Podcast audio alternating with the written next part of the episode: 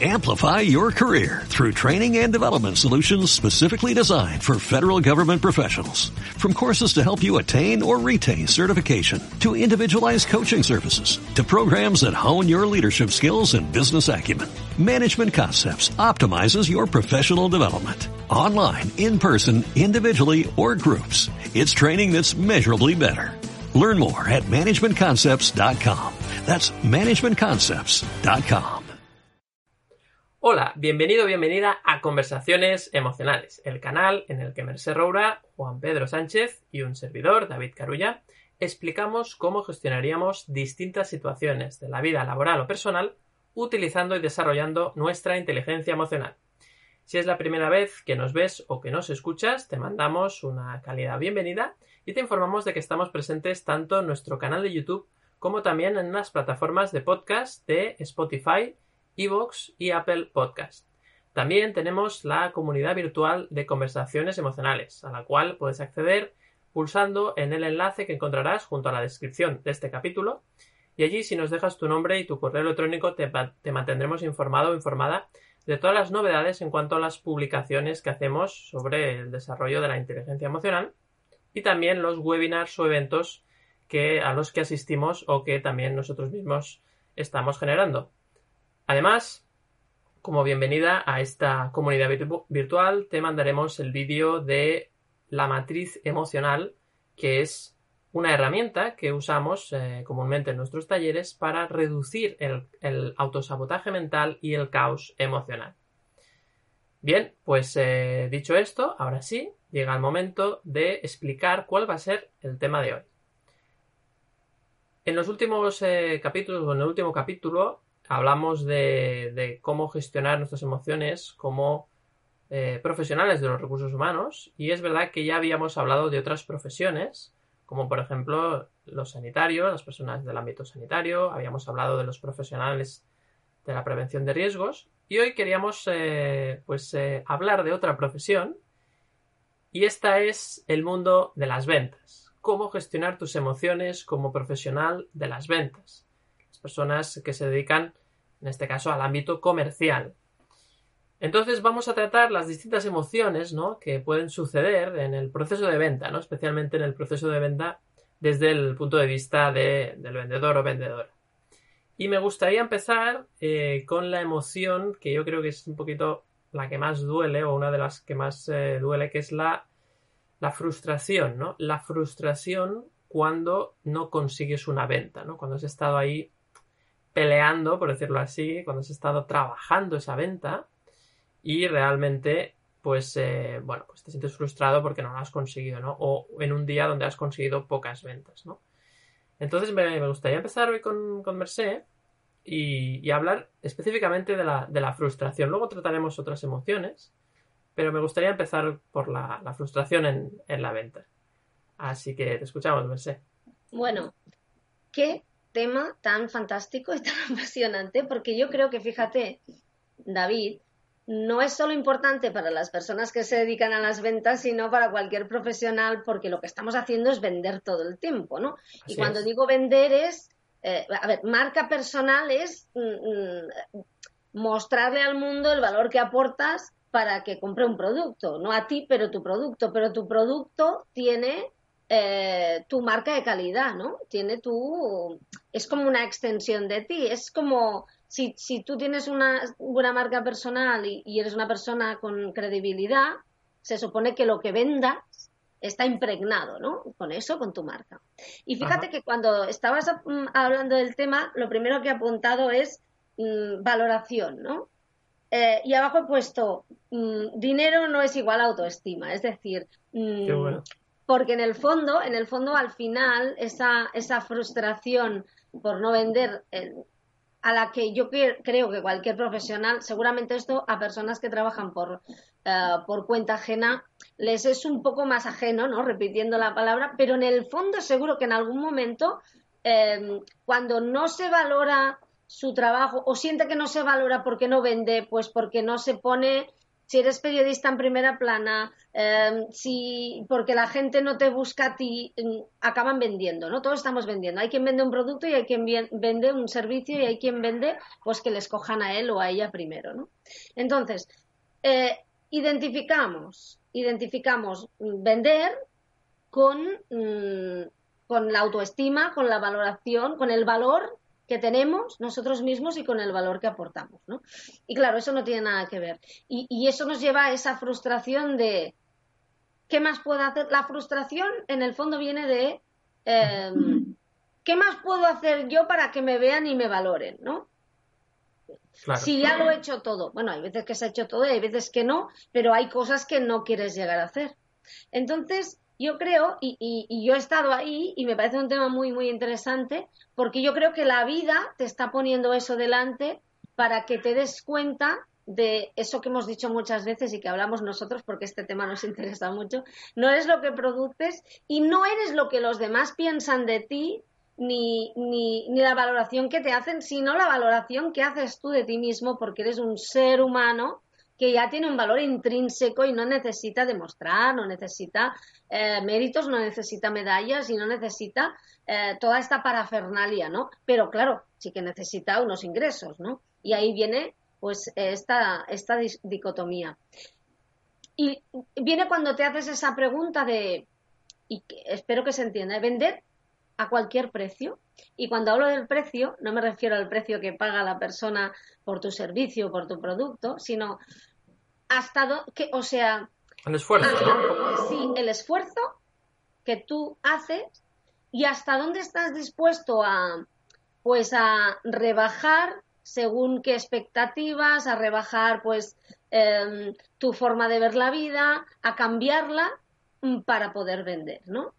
Y yo creo que ahí está un poco, un poco tu límite, ¿no? Porque si realmente no estás vendiendo, pero estás haciendo lo que crees que está bien, está muy bien hacer un análisis, pero, pero es que tú eres eso, ¿no? Llega un momento en el que creo que lo importante es mirar en ti, como decimos siempre, y darte cuenta de si lo que estás haciendo es coherente contigo, independientemente del resultado, ¿no?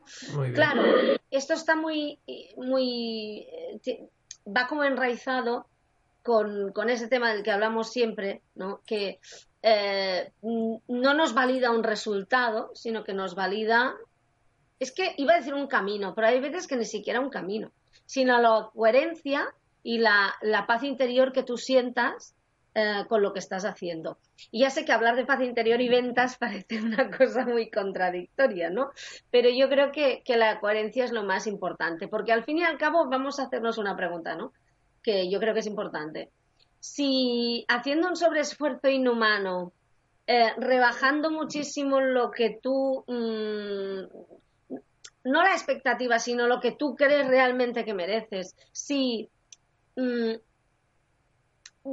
¿cómo lo diría? Eh, siendo incoherente contigo, vendieras absolutamente mucho, mucho, ¿cómo te sentirías? ¿No? Es decir, eh, esa es, la gran pregunta. Es decir, ¿qué precio pagas por vender? A lo mejor no te sale, no te sale a cuenta. Ya sé que, es importante el dinero, ¿eh? que me lo digan a mí, ¿eh?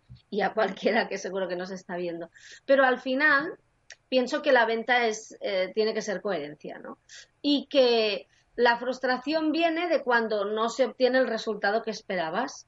Y, tenemos, y creo que eso, precisamente, es un aprendizaje mm, para que te, nos demos cuenta, ver ir al otro lado y darte cuenta de que el resultado no eres tú, que no eres la medalla, que no eres la meta, que no eres la cima, que eres ese ser humano, es que, eh, que, está trabajando en, ella o en él mismo, ¿no? Y, y, que te valores independientemente de si vendes o no vendes y que te plantees hasta qué punto estás siendo coherente contigo o no, si, qué es lo que estás aportando y si, y si lo que haces no solamente tu finalidad es el dinero y te sirve, sino si te está aportando algo a ti. Yo creo que esa es la gran pregunta. Es decir, a lo mejor, y ya sé que a lo mejor hay gente que se me va a tirar encima, ¿eh? pero no vender tal vez no sea un problema de, de lo que está ahí afuera, sino que sea un problema de lo que está aquí dentro y lo que hay que revisar es tu coherencia interna y entre lo que ofreces, lo que aportas, lo que quieres conseguir y lo que sientes contigo mismo, ¿no? Cómo te valoras a ti mismo, porque todo eso al final se transmite. No sé si se ha entendido, ¿no? Porque ya sé que hablar de paz interior y ventas es como, como mezclar dos mundos, ¿no? Pero yo creo que es interesante. No, pero al final, Merced, creo que la clave es eh, que cuando uno está bien, eso también se transmite de alguna forma, ¿no? Y si tú ves una persona, por ejemplo, que está muy nerviosa por lo que sea, que está agresiva en ese momento, em, eso, eso también te separa de la venta, ¿no? Te hace menos confiable como vendedor. Al final lo que estás vendiendo en realidad es confianza. Entonces, si tú no estás bien... sí. Claro. Fíjate, por ejemplo, que estamos hablando de la venta en general, ¿no? Y puede ser desde una venta directa hasta, bueno, pues, pues por internet, ¿no? Eh, la gente que, que mm, nos dedicamos todos a vender. La gente que se dedica a las ventas em, tiene un trabajo, o sea, un, trabajo que hacer con su lenguaje corporal, su lenguaje no verbal, eh, durísimo, ¿no? Muy interesante y muy apasionante porque ya sabemos que, y esto lo hemos dicho más de una ocasión, que el cambio viene de dentro, pero cuando cambias tu lenguaje corporal también exploras nuevas emociones y nuevas formas de sentirte contigo mismo, ¿no?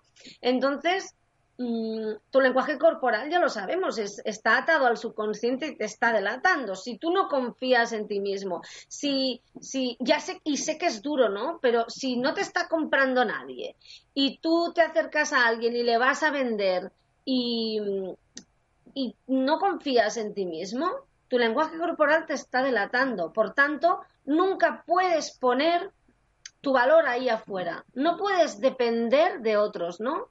Eh, ayer leía, leía una frase eh, de, Laura Chica que, me gustó muchísimo, que decía, eres libre cuando nadie puede desatar en ti una tormenta, ¿no? Bueno, pues eres libre cuando que no te compren no te afecta, se podría trasladar, ¿no? Cuando, cuando, cuando el valor que te das a ti misma o a ti mismo no depende de que otros te compre o no.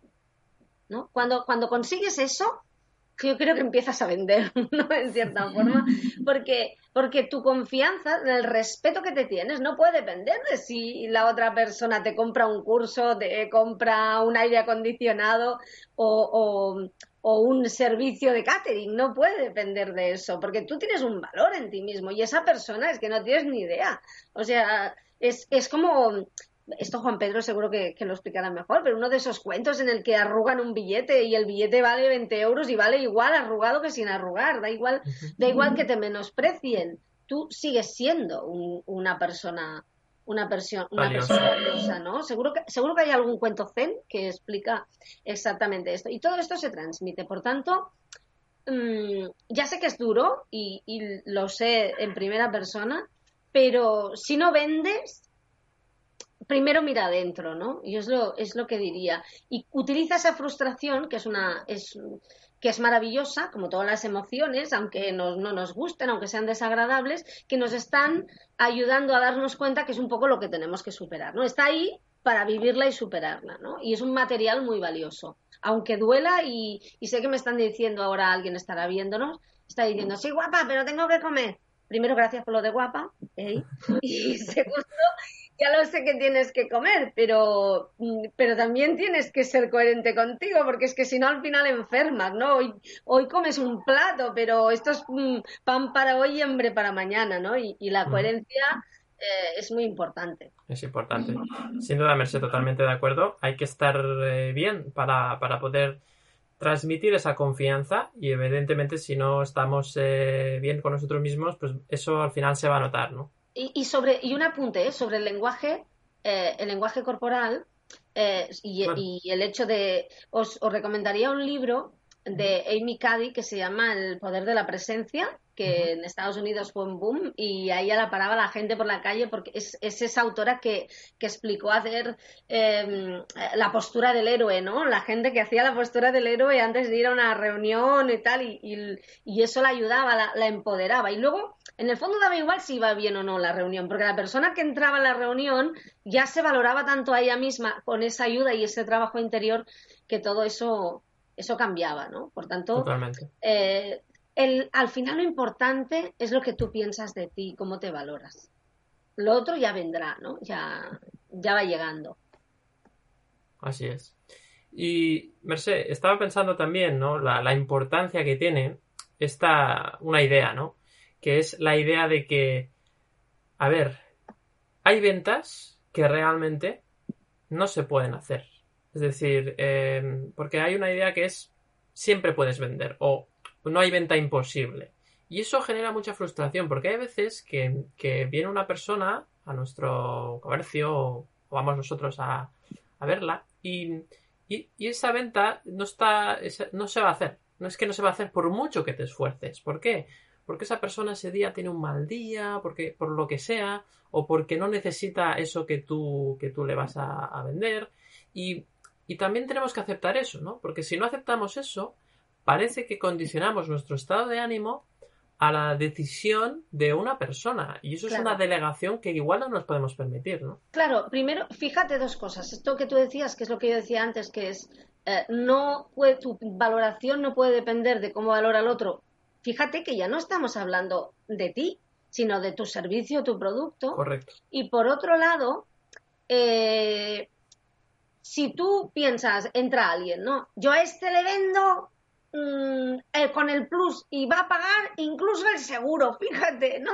Vale, muy bien. Hay gente que sí, o sea, gente que pica porque hay mucha gente que, que nos ha pasado todo. Vamos a comprar con la lista al súper, hay 10 cosas en la lista y salimos con 15, ¿no? Una de ellas unas patatas fritas, que ya sabemos que de vez en cuando no pasa nada, pero no nos convienen. Bueno, sí, pero hay mucha gente que cuando no quiere comprar algo, o sea, yo os prometo que yo cuando entro en un sitio y no quiero comprar algo, a mí no me lo venden, ¿no? Buena soy yo. Si no estoy dispuesta realmente, no me lo venden bueno, pues mm, aquello de a este yo le vendo todo el modelo Super Plus con el seguro es, fijaos que es también como un no me importa lo que quiera el otro, no voy a satisfacer una necesidad, sino que voy a vender. Y eso, a la larga, mm, genera desconfianza. Eso en el fondo es no respetar a esa otra persona. Tú tienes que ofrecer lo mejor de ti, tienes que explicarle por qué le puede ser útil, pero respetar que al final no quiera comprar, ¿no? Porque si, si se lo impones, y hay personas, hay personas que son muy capaces de imponer y personas que son muy fácilmente imponibles, no sé si decirlo así, a las que es muy fácil imponerse y, y, hay gente a la que sí, le vendes el modelo Super Plus con el seguro, es evidente, ¿no? Hay otras a las que no. Bueno, pues también es una falta de respeto ver que la otra persona no le puede ir bien eh, imponerse, vender y, un poco ser incoherente, arrastrarte un poco, ¿no? Eh, por, por, por, yo qué sé, voy a decir, 100 euros, 150 euros, y, que alguien se vaya a casa con algo que realmente no necesita y, y, que acabe siendo un pongo, ¿no? Y que no lo use. Y, ¿a dónde, cómo, qué te deja, ¿dónde te deja a ti eso como profesional? Te sientes bien realmente. Es como, es como al final ganar, ganar una pelea y que el otro acabe con, la boca partida, ¿no? Con puntos. Eh, ¿Qué dice eso de ti como, como ser humano? ¿Qué dice eso de ti como profesional? Em, ¿Realmente crees que, eso no, no, te vuelve? Eh, si, va, si por ahí hay un ejército de personas con algo en casa que realmente no quieren, eh, ¿no es mejor que no te centres en ese segmento de personas que no necesitan tu servicio ni tu producto y vayas directamente a ofrecer el mejor, lo mejor de ti a los que sí que lo necesitan, aportar valor. Y es una pregunta que me hago en voz alta, ¿no? O sea, ¿vender a qué precio? ¿Al precio de arrastrarte o de o, de, o de a la persona, endosar, porque al fin y al cabo, si la otra persona no lo quiere, se lo estás endosando por maravilloso que, que, quiera, ¿no? Yo me acuerdo de una señora que me quería vender un robot de cocina, ¿no? Que es maravilloso, pero que a mí no me gusta, ni lo voy a utilizar, ni lo necesito. Y que para otra persona es oro puro maravilloso, es maravilloso. Pero yo no lo quiero, para empezar, es que no tengo ni sitio en la cocina para eso. Es que cada vez que lo vea, la voy a odiar. ¿Dónde la deja e, a ella eso? Cada vez que la vea por la calle diré, ¡uh, la que me endosó! ¿No? Y me sentiré mal. Bueno, no sé, es. Eh, ¿Hasta qué punto necesitas hacer eso para aportar, ¿no? quizás esa es la pregunta. Esa es la pregunta. Pues fantástico, Versé. Eh, yo creo que hemos hecho un buen repaso ¿no? de, de la frustración, sobre todo, en este ámbito. Y, antes de pasar al, al, siguiente, a la siguiente emoción, pues me gustaría también conocer la, opinión de Juan Pedro, ¿no? Sobre esta frustración y un poco lo que, lo que comentabas también. Así que te escuchamos, Juan Pedro. Pues, hombre, tampoco muy, no puedo aportar mucho más, pero el repaso que habéis hecho es, es guapo. Nada, a ver, yo, yo he trabajado en el ámbito del sector TIC, como sabéis, yo trabajaba, era informático y, y, y casi 10 años de mi vida profesional he trabajado como comercial. De, en este caso era consultoría de servicios de desarrollo de software, RPs y, que es una venta pues a largo plazo, compleja, ¿no? Que podía tardar se seis meses a, dos años perfectamente, o sea que, que ahí eh, y había mucha frustración precisamente también porque llevabas durante seis meses mínimo trabajando con un cliente, un potencial cliente, ¿no? Con mi caso pues un RP o un, o un CRM, ¿no? Para gestionar todas las áreas de la empresa y, y, y, después de estar tanto tiempo trabajando y haber invertido un montón de horas y hacer demostraciones y visitas y requete visitas, pues llegáis eh, no, no, comprarlo, pues a lo mejor por, por, varios motivos, pero bueno, siempre sale la excusa del precio, ¿no? Eh, pero luego siempre está esa frustración de decir, ay, es que igual o tenía que haber hecho, tenía que haber dicho, tenía que haber propuesto, le tenía que haber llevado a ver, bueno, entonces ya sí, sale sí, sí. El, el que llamamos, ¿no? En psicología el pensamiento contrafactual, ¿no? De tenía que haber hecho algo más o algo diferente, ¿no?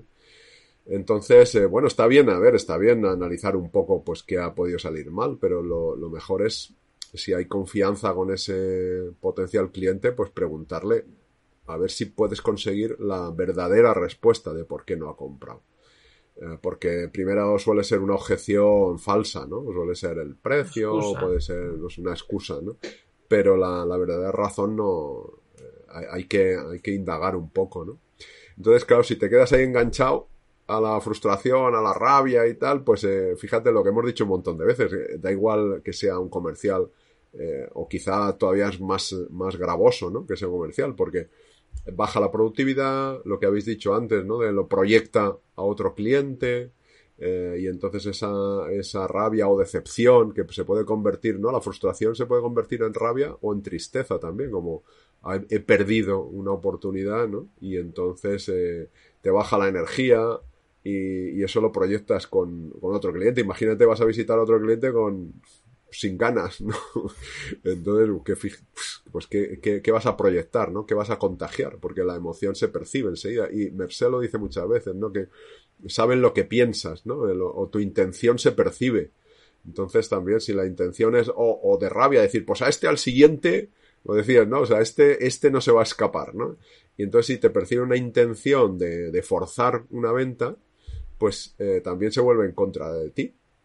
Entonces, eh, yo no, no, sé dónde leí que, eh, que me gustó mucho, ¿no? Lo de que el vender no es, no es endosar ni, ni, uh -huh. ni, ni ni vender nada tampoco, que vender es ayudar en realidad. O sea, si tu intención de verdad es ayudar, eh, bueno, pues la frustración puede venir, pues no he sabido a lo mejor averiguar qué realmente que necesitaba este cliente o que quería, ¿no? Porque no siempre se vende lo que necesita, se vende a veces lo que quieren, ¿no?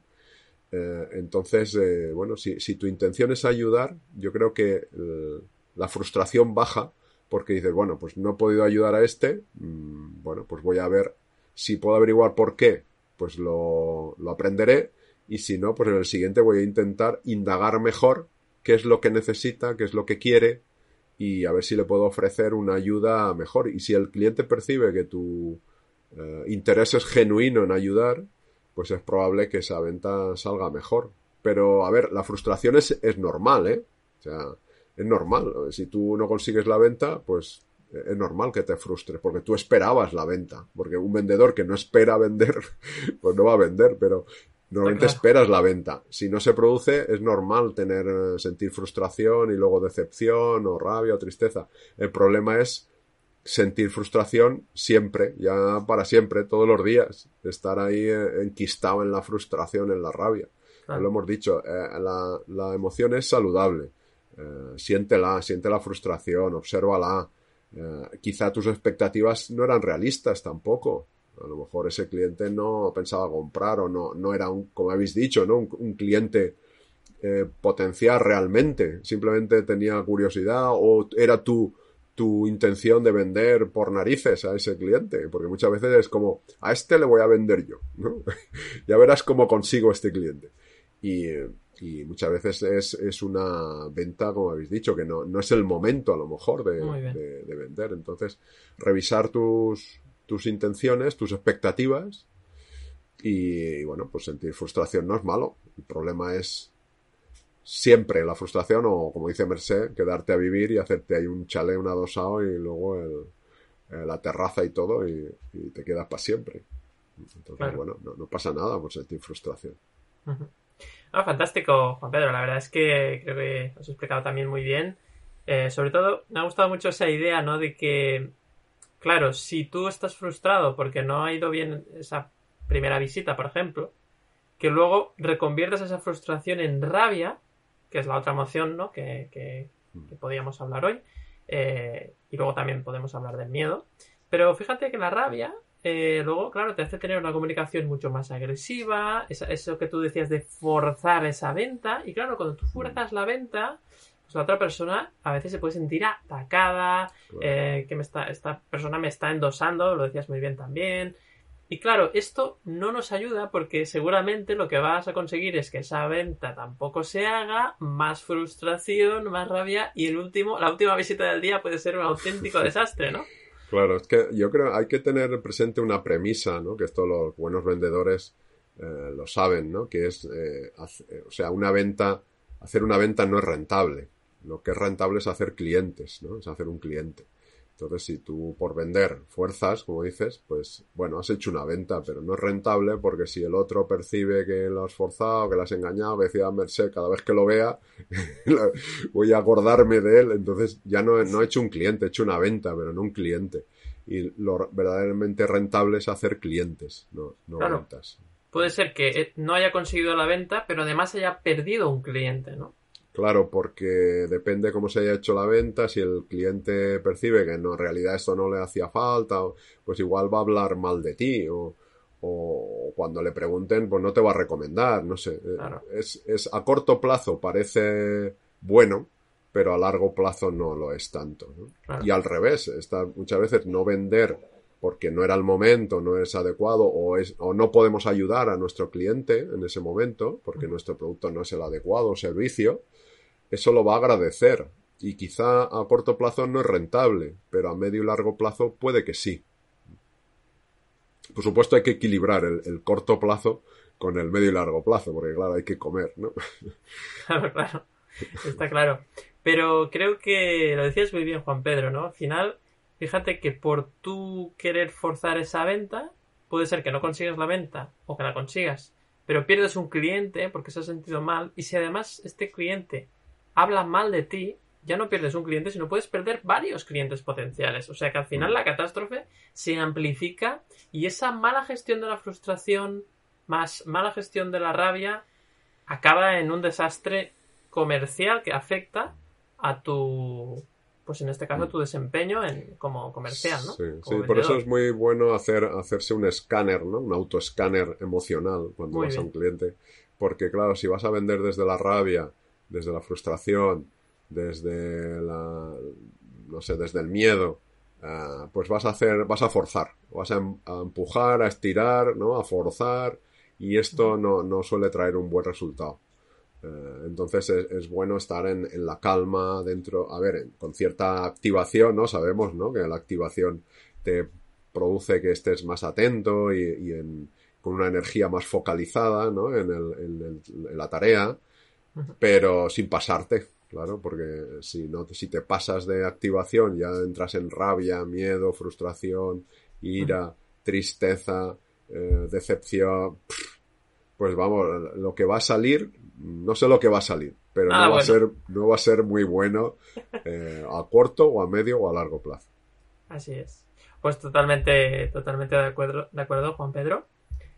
Yo, en mi caso, eh, estuve trabajando dos años y medio como vendedor eh, de material deportivo, ¿no? Y fue una experiencia donde aprendí muchísimo, ¿no? del mundo de la venta, porque, claro, era la venta directa, ¿no? Te encontrabas ahí con, con el cliente y te, y te iba, bueno, estaba en un, en una, en una tienda, una tienda grande.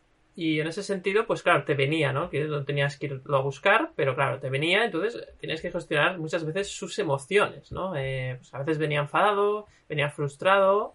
Lo más difícil era gestionar una persona que venía enfadada porque había devuelto un producto y, estaba buscando otro, ¿no? Y entonces ya venía, pero esto seguro, ¿no? Ponía, ponía muy en duda la calidad de, tus productos, por ejemplo, o los productos que vendías.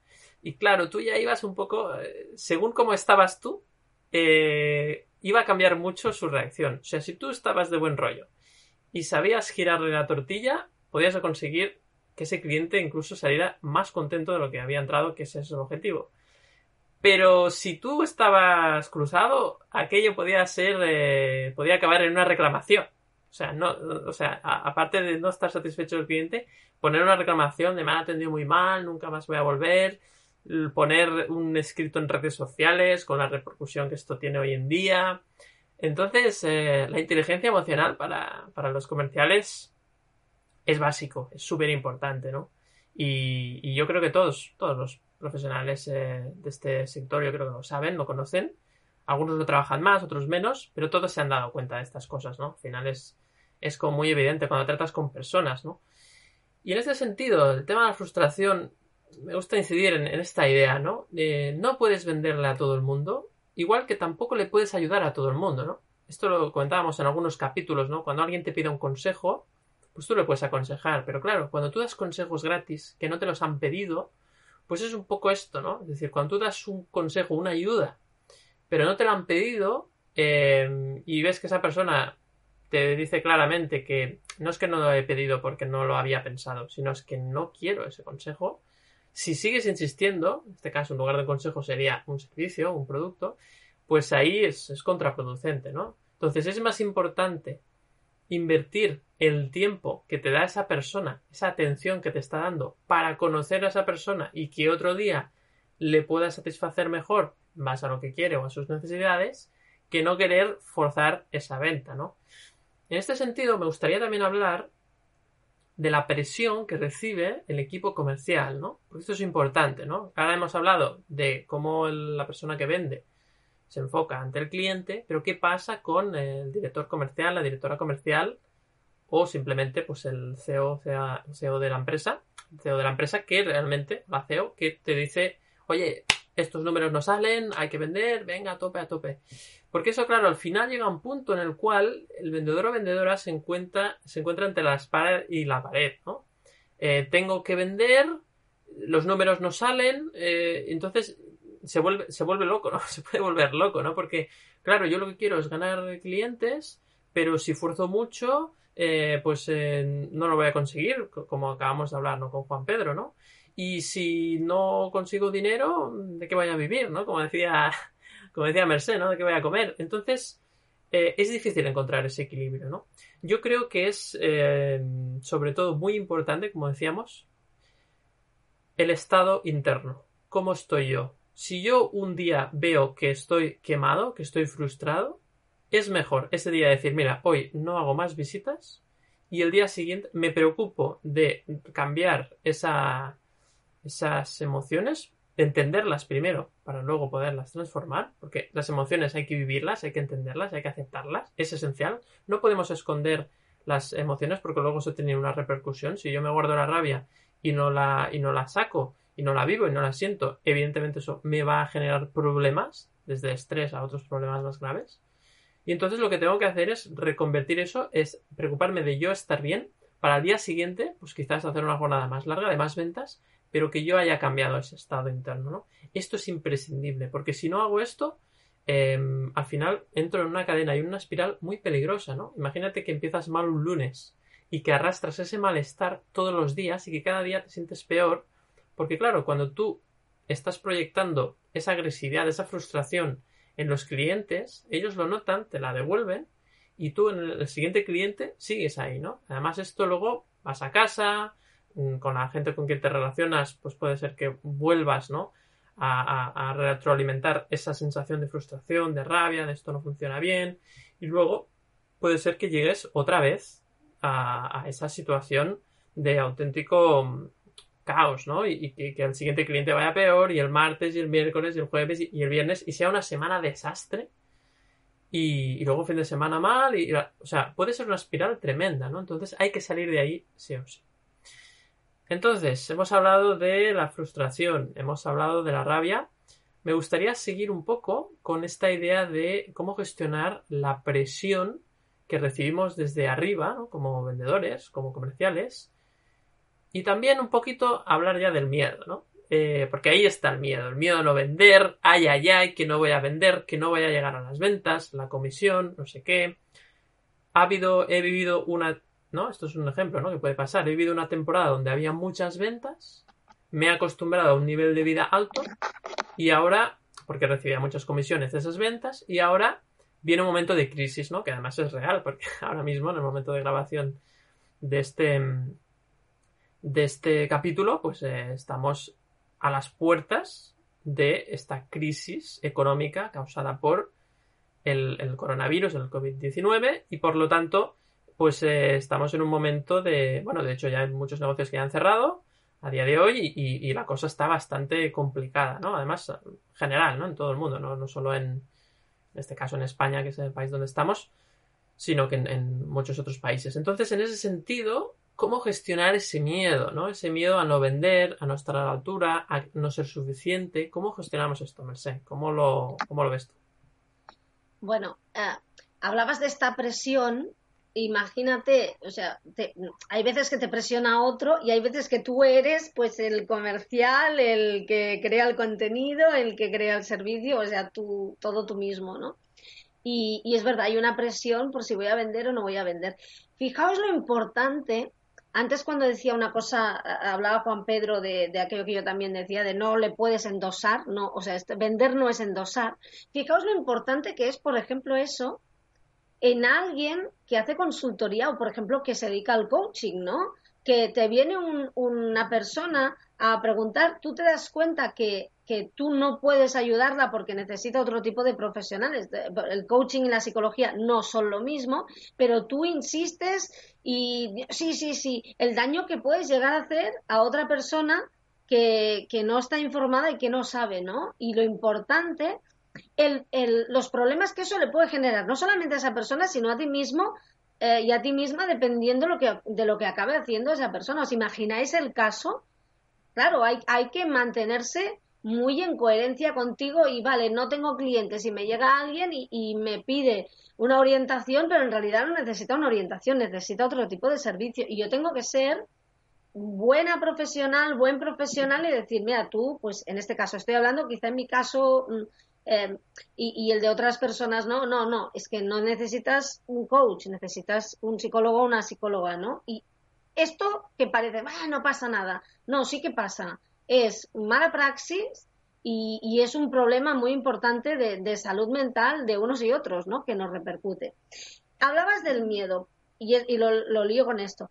Eh, el miedo es, en el fondo es desconfianza de tus propias capacidades, porque eh, ha, habido crisis y hay crisis, pero ahí afuera hay un montón de gente que a pesar de la crisis está vendiendo y está mm, eh, consiguiendo pues que la gente compre sus servicios y compre sus productos. ¿Por qué nosotros no? ¿No? ¿Por qué tú no?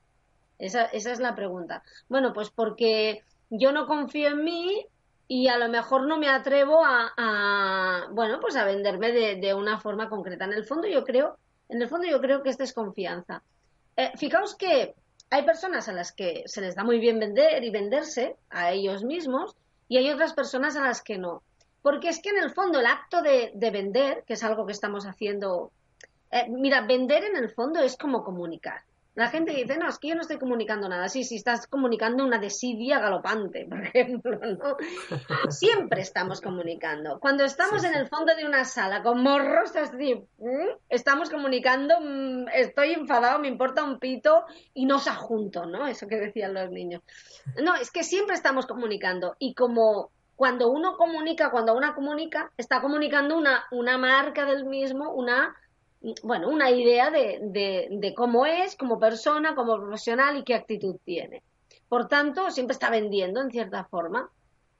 Y vender nos asusta mucho porque en el fondo, y, y enlazo con lo que habíamos dicho al principio, estamos poniendo en manos del resultado, en manos de otra persona, en este caso, lo, la valoración que tenemos de nosotros mismos. Entonces, si no compra, Merce es una esquete. Si compra, Merce va bien, ¿no?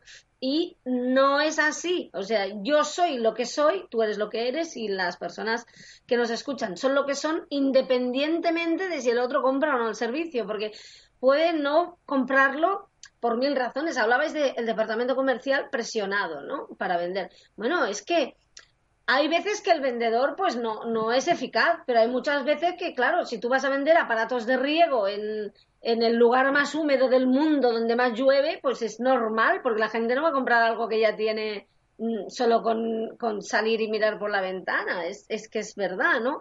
O yo qué sé, no, no estoy vendiendo sombrillas en Escocia. Bueno, es que igual en Escocia las sombrillas no son lo mismo que en Málaga, ¿no? Claro. Evidentemente a lo mejor vendrás unas cuantas de gente que se va a Málaga a, vivir, a, estar de vacaciones, pero es evidente que cuando no se vende hay que mirar en ti y en esa desconfianza y ese miedo que a veces nos lleva. El problema es que el miedo te lleva muchas veces a no solo a desconfiar, sino que habla de tu infravaloración y tu baja autoestima, sino que te lleva a traicionarte a ti mismo, ¿no? A, buscar estrategias que, que no, van a, no van a funcionar por una razón. Porque para que una estrategia funcione, tiene que basarse en una premisa válida, ¿no? Y como el miedo se basa en la premisa válida de que tú no sirves, no vales, eh, no eres suficiente, no tienes valor, eh, no aportas nada, porque si no creyeras eso no tendrías miedo a no vender, toda la estrategia que vamos a, fomentar en eso no va a estar bien. Por tanto, antes de aplicar cualquier estrategia, como decíamos, tienes que ver mm, que tu miedo, es normal tener miedo no vender, pero vamos a la esencia del miedo, vamos a hacer arqueología, ¿no? Para ver dónde empieza el miedo. Vamos a cambiar la opinión que tenemos de nosotros mismos si nos falta formarnos en algo mm, para estar más tranquilos o adquirir más conocimiento, vamos a hacerlo, ¿no? Pero, pero, atención, formarse para aprender pues nuevas, em, nuevas aptitudes y, nuevas formas de hacer no implica que tú ya no tengas, que no, tú no tengas un talento o un valor. ¿eh? O sea, eso no, no va en detrimento de que, de que te valores ya, tienes que valorarte ya, ¿no? Por tanto, vamos a ver ese miedo, vamos a coger ese miedo, vamos a, a desgranarlo, vamos a, sumergirnos en él sin quedarnos pegados, vamos a observarlo, vamos a ver de dónde viene, vamos a hacernos preguntas, las preguntas son muy interesantes, ¿no? En este caso, por ejemplo, el tema del coaching sí que sería muy eficaz, ¿no? Para, para ver qué. Vamos a ver de dónde viene y vamos a, mm, bueno, pues a sacar la basura, ¿no? A ir a las creencias que nos están limitando, a ver eh, en qué otros momentos de nuestra vida nos ha pasado algo parecido que a lo mejor no tiene nada que ver con las ventas, pero a lo mejor hemos vivido la misma situación en una relación. Me explico porque, porque los esquemas de comportamiento se repiten, ¿no? No, es que a mí esto nunca, nunca me había pasado, ¿no? Que, bueno, nadie me compra, bueno, pues, pero, pero a lo mejor te pasaba en otro aspecto de tu vida, ¿no? Ibas a un lugar, trabajabas muy bien, pero no tenías buenas relaciones. Bueno, pues ¿por qué? Vamos, vamos a indagar un poco ahí y mirar dentro y restablecer eh, restablecer las premisas básicas, ¿no? Borrar esas creencias, flexibilizarlas y darnos cuenta de, primero, como tú muy bien decías, no siempre vas a vender, es que no se puede con todo y no pasa nada, no todo es posible, o sea, sí, todo es posible, pero no todo va a suceder, ¿no? Como me gusta decir a mí. Exacto. Y, de, claro, todo es posible, o sea, a mí me han pasado cosas que si un año antes me hubieran dicho vas a hacer esto, hubiera dicho ni borracha, pues sí, ¿no? Es verdad, todo es posible, pero no todo va a pasar, o sea, yo por más que ahora intente, no me voy a convertir en un melocotón. Me lo puedo llegar a creer y os pido que si me pasa me llevéis a un lugar donde me puedan ayudar, pero, pero no va a pasar, ¿no? Entonces, claro, vamos a indagar y a restablecer restablecer el orden en la fuerza, ¿no? Digamos, utilizando palabras de Star Wars, em, darnos cuenta de qué es lo que está mal ahí dentro y, borrarlo para, para poder eh, hacer esa estrategia desde, desde la premisa válida que es yo tengo talento, yo soy una persona valiosa, ¿qué me falta aprender para poder hacerlo? Y, y bueno, eso ya te lleva por un camino, ¿no? No te das cuenta, pero ya, ya salen personas en tu camino que, que te ayudan, eh, bueno, que te ayudan y se entiende, mm, profesionales, eh, de repente te llega alguien pues a través de redes que te das cuenta que está haciendo algo que a ti te puede interesar y te puede ayudar, pero lo importante es conocer ese miedo, ¿no? Y darnos cuenta, porque muchas veces y con esto acabo ya que me enrollo mucho. Muchas veces desde, desde esa, es que no sé cómo, cómo definirlo, ¿no? Desde esa especie de wonderfulismo que se dice, eh, inventado, mm, basado en nada, de tú puedes con todo, tú te empoderas y ya está, que está muy bien, no sirve de nada porque lo que está haciendo es tapar ese miedo que no quieres ver. Todo eso está muy bien. Pero primero te vas te sientas ahí en la silla, te miras al miedo, ves de dónde viene, haces un trabajo interior y luego ya, si acaso te repites esas afirmaciones poderosas y fantásticas. Pero si no, o sea, si no te quitas la, la basurilla y eres capaz de verla y, y, y, pasar el agua y el jabón, no sirve absolutamente de nada, ¿no? Por tanto, oye, bienvenido ese miedo porque nos está indicando lo que tenemos que, que ver en nosotros mismos y reconocer y cambiar y darnos cuenta de nuestro valor. O sea, el miedo está ahí para que te des cuenta que te estabas pensando que no valías nada y en realidad valías mucho y estabas por estrenar casi. Así es. Sí, muchas veces eh, no te das cuenta de tu, de tu propio valor y, y, a veces esos mensajes que vienen de arriba eh, pueden hacer mellas si no estás preparado, si no entiendes que a veces los mensajes agresivos que vienen desde arriba vienen del propio miedo de ese director o directora comercial a que las cosas no funcionen, ¿no? En ese sentido yo creo que hay dos, dos, dos herramientas interesantes. La primera, y es una que siempre decimos, ¿no? Que es confiar en la vida. Confiar en la vida significa confiar en que siempre sucede lo que tiene que suceder para que yo aprenda, para que yo saque una lección de ello. Y a veces estar una semana sin vender nada es una lección. Una lección dura, sí pero es una lección para darme cuenta de que pues quizás estoy vendiendo cosas a personas equivocadas o quizás eh, mi estrategia no es suficientemente buena, es decir, hay que ver qué se aprende, ¿no? Entonces, creo también que mm, lo mejor, ¿no? Para un equipo comercial es que entre la dirección del equipo y el mismo equipo haya una comunicación honesta. Mira, no estamos vendiendo, no sé qué está pasando, quiero mejorar mi técnica, eh, quizás hemos enfocado mal la estrategia y que se pueda hablar. Cuando hay unos niveles muy, muy marcados en el que el de arriba sabe perfectamente y el de abajo obedece, eh, esto es un problema, ¿no? Porque no hay esa retroalimentación necesaria para poder cambiar las cosas. Un equipo que sabe que si las cosas no van bien, eh, además tú como director o directora comercial, si tú sabes que tu equipo, cuando las cosas no vayan bien, te lo van a decir, no estamos consiguiendo ventas. Creo que es por esto. Vamos a buscar una solución, vamos a adaptarnos, vamos a hacer un cambio. Si tú permites a tu equipo que sea creativo, que busquen maneras nuevas para vender, en lugar de fustigarle y decirle hay que vender, hay que llegar a los números, no estamos llegando chicos, no estamos llegando, ¿qué está pasando? Si tú mm, haces este tipo de comunicación agresiva, cuidado porque si tienes gente en tu equipo que no está preparada para gestionar esto, porque, porque bueno, pues ese día, imagínate que tiene un vendedor un mal día, una mala semana, una mala época y está hundido, eh, quizás no va, a tener, no va a tener el ánimo para levantarse. Y eso es muy, muy, muy complicado. Entonces, ¿cómo, gestionamos esto? Es que fíjate, David, esto que estás diciendo es muy importante. Fíjate que si, evidentemente, eh, cuando alguien está en un trabajo, trabaja para otra persona por cuenta ajena, pues es un pacto entre dos personas que tiene que ser equitativo, ¿vale? Yo yo ostento una jerarquía por encima del otro o, la otra persona. Sí, sí, evidentemente. Hay un jefe y una persona que no es el jefe. Pero eso no significa que esté por encima como ser humano. Significa que está por encima jerárquicamente mientras se respete el pacto que se ha hecho. Tú me pagas un dinero, vale. Esto se entiende. Entonces, fíjate, partiendo de la base del tema del miedo, decías, claro, mm, esa persona eh, tiene que obedecer, tal.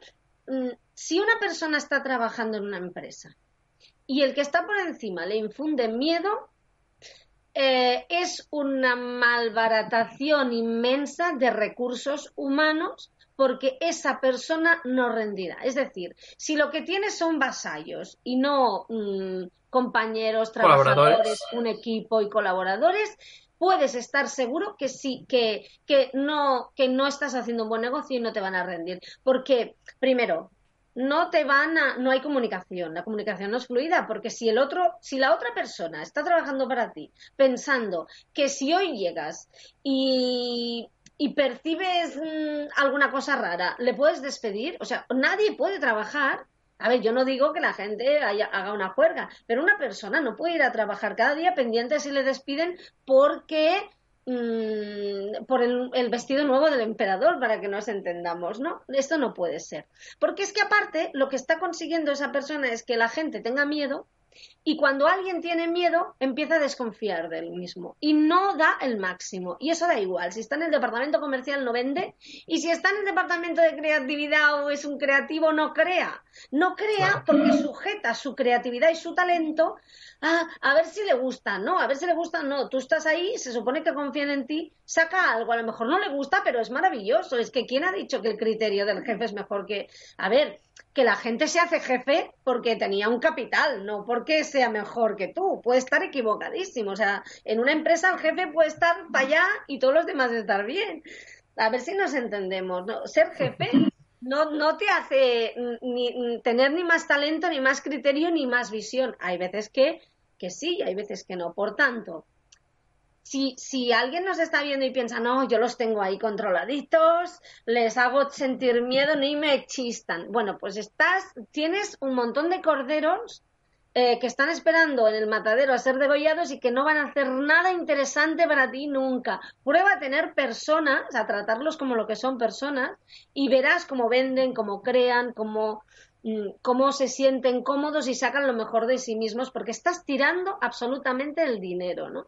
Y, en ventas y en cualquier otro departamento, en el departamento que sea, ¿no? Porque eh, de hecho las empresas que mejor funcionan son las que más eh, un ambiente más distenso y que una persona ahí puede producir menos y mañana produce más y no pasa nada, no tiene que tener aquí como el aliento frío del jefe de hoy no has producido, pues hoy no ha producido, es que vamos a ver que el jefe produce lo mismo cada día, somos seres humanos, ¿no? Totalmente.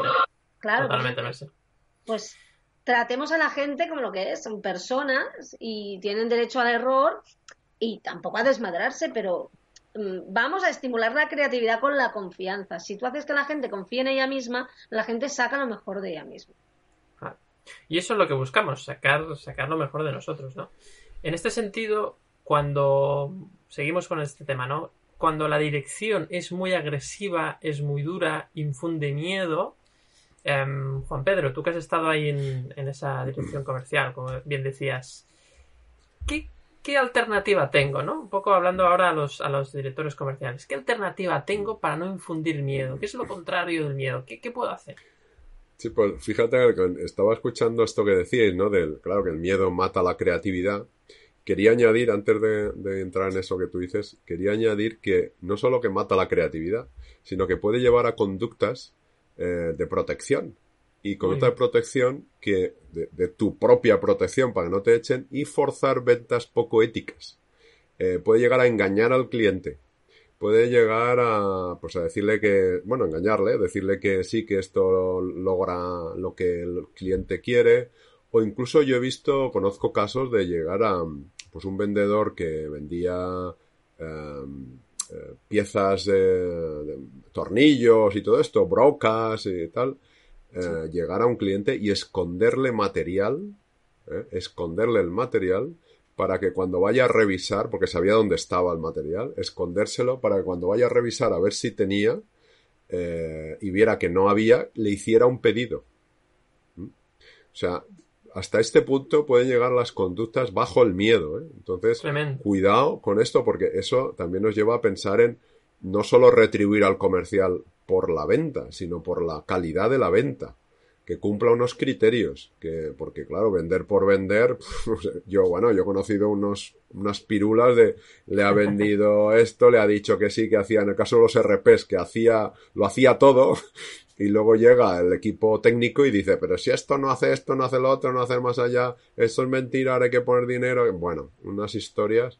Entonces, cuidado con el miedo, ¿eh? cuidado porque no solo mata la creatividad, sino que lleva conductas poco éticas envenena, ¿no? Envenena al propio vendedor muchas veces. Sí, sí, sí, sí, correcto. Entonces, eh, de ahí enlazamos muy bien con esto que decías, claro, si es tan contraproducente el miedo, ¿qué podemos hacer? Pues bueno, pues lo que decíais eh, vosotros, ¿no? Estimular la confianza. Eh, y aquí tenemos un recurso muy potente, ¿no? En psicología organizacional se habla del apoyo social, del recurso social, del apoyo. Y entonces, fíjate, no llevar, llevar lo que decíais de no solo a nivel individual, o sea, no cargar toda la responsabilidad a nivel individual, sino de todo el equipo comercial, pero además llevarlo a nivel organizacional, o sea, a nivel de que toda la empresa eh, esté orientada al cliente. Y esto yo lo, lo, trabajo con las consultoras tecnológicas. Orientar al cliente, al equipo técnico, a toda la empresa. Porque lo que un técnico dice a un cliente tiene mucha más fuerza que lo que dice el comercial, porque cuando el, el, cliente recibe al comercial, pues como que se pongan un poco a la defensiva, ¿no? Porque dice, uy, ya viene a venderme algo, ¿no?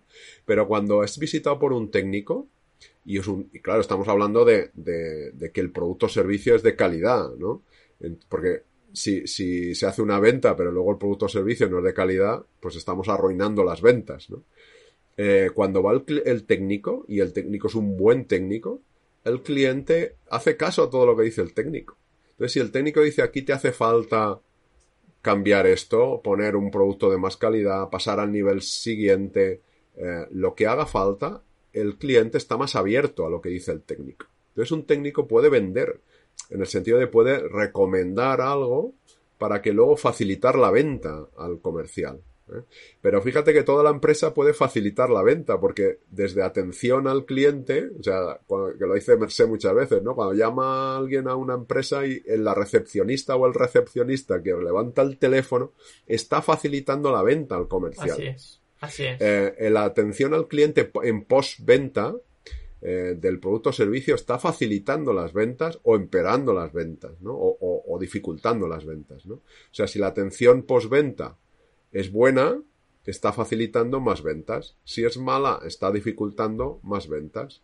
De hecho, hay un libro que creo se llama Experiencia líquida de cliente, eh, en el que dice que todos los, todas las interacciones que hace un cliente con, con todas las personas de una empresa eh, suman o restan a la hora luego de, de vender.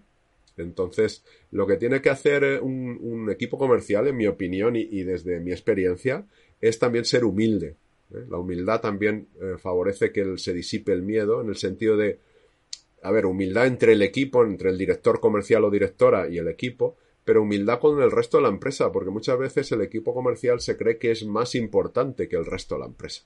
Porque dice, ¿quién es más importante? Los comerciales, comerciales, porque si no se vende, ah, yo he conocido comerciales que si no vendo yo, aquí la empresa se va a la mierda. Y bueno, pero si tú vendes y luego el producto o servicio es una porquería, pues también se va a ir a la mierda la empresa. y si tú vendes, pero luego no hay un equipo técnico que dé la cara y que resuelva las dudas y los problemas, pues también se va a la mierda. Y si no nadie atiende por teléfono, pues también se va a la mierda. O sea que al final tú no eres más importante que el resto del equipo. Claro, aquí entraría el, tema del orgullo, ¿no? Que sería otro, otro punto interesante el orgullo, a ver, el orgullo sano está bien, vender, oye, estoy orgulloso de mi trabajo y de haber vendido, y otra cosa es la prepotencia, ¿no? La arrogancia, que es un orgullo desmedido, que dice, aquí el, el que más sabe de todo y el mejor de la empresa soy yo. Porque luego ocurre, al menos en las consultoras donde yo he trabajado, eh, en tecnología, ocurre que el departamento técnico se hace cruces, ¿no? Se está santiguando cuando va al comercial a un cliente porque dice, a ver qué le vende. Esto es lo peor también que nos puede pasar, que el equipo técnico tenga miedo de a ver qué vende el comercial. Entonces, esto es un lío. Entonces, hay que distribuir un poco la, responsabilidad de la venta en toda la organización. Y entonces que haya apoyo, o sea, que el equipo técnico apoye al comercial. Que el equipo comercial apoye al técnico que atención al cliente apoya al comercial, que el comercial apoya atención al cliente, porque si, si resulta que todo el peso cae sobre el comercial, pues claro, el, miedo puede ser atroz, porque todo el mundo está lo que dices tú, ¿no? David decía, eh, a ver, la venta, la venta, la venta, no llegamos, no llegamos. Joder, pues ya lo sé que no llegamos, por más que me lo digas, si lo que hace es meterme más presión, pues al final, claro, yo me encojo, me encojo, me encojo, y, y al final cuando, voy al cliente, me hago pequeñito y digo, por favor, que a ver si me compra. Dame algo, cómprame algo, ¿no? Hay gente que vende por lástima. Eh, esto es lo peor también que puedes hacer, no vayas con lástima, por favor, que si no, no llego a, y me echan. Entonces, es mendigar, ¿no? Es mendigar una venta. Mendigar la venta, ¿no? Entonces, a ver, un poco de miedo es bueno, porque nos lleva a, ser cautos, a precaviar, no, no confiarnos en exceso. claro pero demasiado miedo, jugar a meter mucho miedo, pues oye, al final puede ocurrir que, esto, que conductas de poca, no haya creatividad, que saquen, queriendo sacar lo mejor de ti, saquen lo peor. Eh, que al final realmente no se venda y entonces pues todo el mundo se va al traste, entonces es peor para todos. Entonces yo creo que es, eh, lo mejor es distribuir un poco esta responsabilidad entre todos, ¿no? saber que la empresa es de todos, que, si a todos nos va bien, pues mejor, porque será mejor para todos, y no solo decir, ah, pues tú como es el comercial, apáñate. Y luego tú como comercial también, cuando hagas la venta, no decir al equipo técnico, apañaros, sino eh, estar con ellos para ver cómo le puedes facilitar el trabajo al equipo técnico. Esto es, eh, y entonces generas confianza, esa confianza que necesitamos. Pero no, no solo quieras que te apoye el equipo técnico. ¿eh? o quieras que te apoye atención al cliente. Porque si luego, cuando ya has hecho la venta, dices que te den, eh, pues eh, no generas confianza y entonces vuelve otra vez la presión del miedo. ¿no? Claro. De hecho, una empresa debería funcionar como una red en el cual todos los nodos se apoyan, ¿no? Independientemente de que esos nodos pertenezcan al departamento comercial, al departamento de prevención, de recursos humanos, de producción, de dirección, o de atención al cliente, ¿no? Y, es verdad que muchas veces, bueno, pues estos, estos nodos están un poquito ahí rotos, ¿no? No funcionan bien, hay muchas peleas entre departamentos. Yo creo que es muy importante, eh, de hecho escribe un artículo que se llama Tratado de Paz, Producción versus Comerciales, porque siempre hay mucha batalla con esto, ¿no? Eh, producción hace un producto y a veces el comercial vende el producto antes de que esté hecho. Porque quiere asegurar la venta. Pero entonces, claro, los de producción tienen que correr y, eh, has vendido esto que no está hecho, esto no incluye, ¿no? Decías tú también en el tema de los RPs, que esta función no existe, todavía no la hemos creado. Eh, bueno, yo pensaba que sí, pero claro, cada uno mira para lo suyo, ¿no? Y aquí hay una cosa muy importante, que es la generosidad, ¿no? Yo creo que este punto, hay dos, dos yo creo, dos ah, habilidades o, o buenas actitudes que serían, por un lado, la generosidad en ese sentido, generosidad de, de ayudarnos todos, ¿no? En toda la organización. Y la segunda sería la paciencia, ¿no? Y la paciencia, que además eh, hablabas también, Juan Pedro, eh, en los últimos eh, artículos y, vídeos. La paciencia es clave porque cuando tú tienes paciencia, no necesitas apurar la venta. Y cuando no, no, necesitas apurar o forzar la venta, eso es lo que decíamos al principio. Ya no, ya no ya no vas tan agresivo, esa persona se ha quedado con una buena sensación y, en realidad quizás no has ganado una venta, pero has ganado un cliente o un cliente potencial, ¿no? Qué importante generosidad y, paciencia. Pero, fíjate que la paciencia, la, base es la confianza. Exacto. y la impaciencia es el miedo. Eso. impaciencia y miedo. Miedo a que no lo vas a lograr, a que no suceda cuando tú quieres. Entonces, eh, estamos volviendo a lo mismo, ¿no? Es eh, trabajar en este sentido de, orientación al cliente, de, equipo, a nivel organizacional, precisamente para ir caminando hacia la confianza y, ir dejando el miedo atrás, por supuesto dejando esa parte de precaución, ¿no? De, de, no creerte que no va a ocurrir nada, de que hay un peligro, pero no focalizarte en el peligro y caer en el efecto túnel este, ¿no? De solo ver el miedo, solo ver el peligro y entonces todo el mundo entra en pánico. ¿Y qué quieres? ¿Una empresa que entra en pánico? ¿A, dónde va? Pues se va a estrellar lo más probable, ¿no? Entonces eh, es esto y generar eso precisamente y este, trabajo de, equipo de, a nivel organizacional produce esa magia que decía Merced también de comunicación a todos los niveles, de poder expresar y lo que tú decías David, el, ese espacio de seguridad psicológica, de poder decir, ostras, pues aquí tengo un problema, creo que no llego, ¿cómo podría hacerlo? Y que puedas expresar lo que te pasa sin miedo al rechazo, la crítica o, la, que te pongan en la lista negra, ¿no? Esta que nadie ha visto nunca, pero que dicen que hay. Eso dice. Y, entonces, dice que sí, que la ha visto. Y, entonces se, produce la creatividad, ¿no? Que es cuando todo el mundo puede expresarse. Y a partir de ahí, bueno, pues no, no está garantizado eh, el éxito. Pero desde luego, desde el miedo, lo que está garantizado es el fracaso. Claro, y fíjate, Juan Pedro, que el éxito es conseguir esa red en la empresa, esos nodos mm. conectados. Ese es el éxito. Sí, claro, hay que vender, pero eso vendrá como consecuencia de esa generosidad entre compañeros, entre equipos, entre departamentos, entre personas, ¿no? Y ese mm. buen rollo luego se transmite cuando vas a la venta al cliente, ¿no? Yo creo que eso es clave. Sí, sí, fíjate que estamos diciendo en realidad que en la base de todo esto, del éxito de una organización, está la inteligencia emocional, las competencias emocionales de todo el mundo, de todo el mundo. Pues Pero especialmente de los directivos, de los responsables intermedios, del director o directora comercial, eh, de la gente que gestiona personas. Eh, que esto enlaza un poco con lo que decíamos en el capítulo anterior, ¿no? De los recursos humanos. Entonces, una función eh, básica que yo creo que cualquier empresa a la hora de decir, ¿y cómo podríamos mejorar en ventas? ¿Y cómo podríamos mejorar en producción? ¿Y cómo podríamos mejorar? Eh, aparte de la formación técnica, formación en competencias eh, emocionales, socioemocionales, porque no solo a nivel individual, sino a nivel interpersonal, de comunicación, de, ayuda, de esa generosidad, ¿no? de, colaborar, de empatizar. Y, eso que dices, bueno, pero esto, son modas, ¿no? Son, chorradas, ¿no? Pues no, fíjate, está en la base del éxito de cualquier organización. Totalmente. Totalmente de acuerdo. Pues eh, buscando ese éxito, ¿no? Que es un poco lo que buscamos eh, todos, ¿no? Y vemos que ese éxito muchas veces pasa por una educación o una buena educación emocional, un trabajo cooperativo, y sobre todo el comprendernos, ¿no? El autoconocimiento que siempre comentábamos y que de hecho este es el objetivo de este canal, ¿no? Buscar ese autoconocimiento para entendernos mejor, para relacionarnos mejor entre todos y luego así será más fácil que aprendamos, ¿no?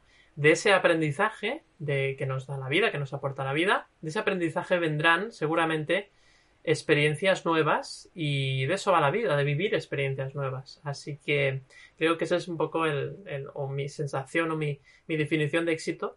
En este caso es esa, ¿no? Es aprender, ¿no? A más experiencias de aprendizaje, más éxito tengo, ¿no? Y a veces esto no siempre está directamente relacionado con las ventas o con el dinero, sino también con, con esa experiencia que luego te da a ser o te ayuda a ser un mejor profesional, ¿no? Y al final lo que queremos todos es ese desarrollo personal y también profesional. Pues muy bien, pues bueno, ahora sí, eh, yo creo que hemos eh, abarcado más o menos, eh, nos hemos dejado seguramente muchas emociones, pero un poquito las, las principales. Y me gustaría pues terminar con una frase cada uno, como siempre solemos terminar, y empezamos con Merce. Bueno, pues muy interesante lo que decías de la comunicación, porque a ver si el comercial vende algo que el producto no tiene, claro, uno no puede ir a vender un ascensor y vender una máquina del tiempo, ¿me explico? O sea, yo si, yo si fuera eh, la persona que, que, lleva esa empresa, si, si fuera CEO, lo primero que sería, que haría es, bueno, ¿qué ha pasado, no? ¿Por qué estás vendiendo? O sea, que problema de comunicación, pero es verdad, la comunicación, esa magia surge cuando hay una coherencia y cuando hay otra forma de hacer, otra manera de hacer las cosas. Esto lo decíamos hace ya unos cuantos días, pero es la motivación, o sea, tú no vas a motivar a nadie, la motivación es, surge cuando estás tan cómodo que puedes permitirte ser tú mismo sin temor a que alguien te venga a cortar la cabeza, ¿no? Y para conseguir eso hay que crear ese clima. Y luego todos los cursos que quieras se pueden hacer, pero hay que tener un compromiso, ¿no? Yo acabaría con una frase que parece una incongruencia, pero es yo me preguntaría, y creo que es una pregunta que se puede hacer cualquiera, el del departamento comercial, la persona que trabaja por su cuenta, es ¿qué precio pagas por vender?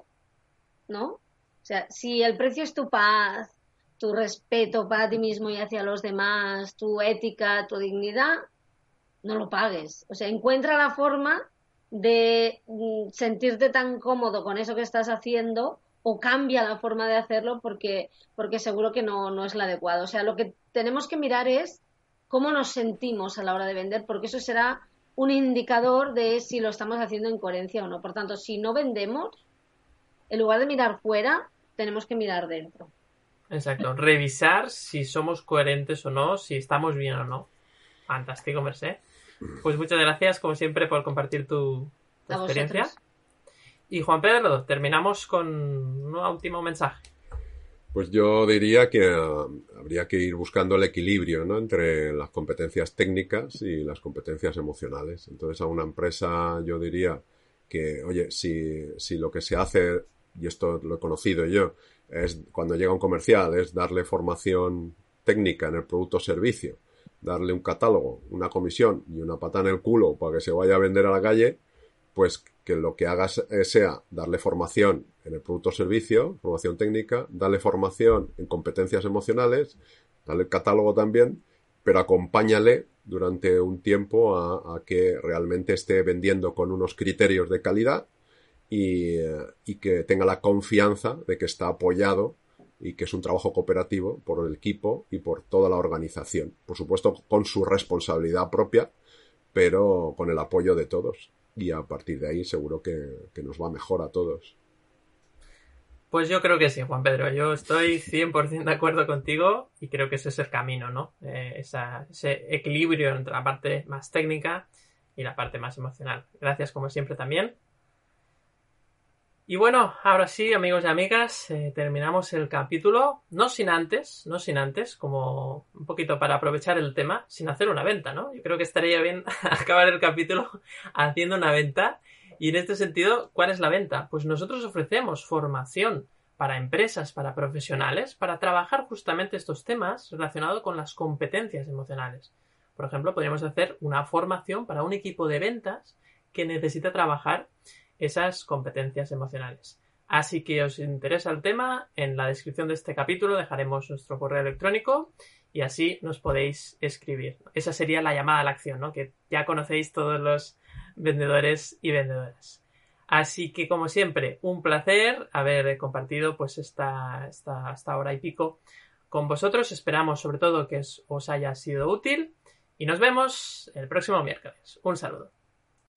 Amplify your career through training and development solutions specifically designed for federal government professionals.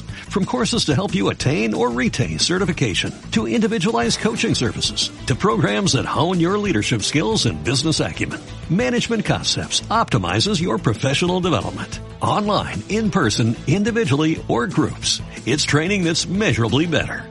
Learn more at managementconcepts.com. That's managementconcepts.com.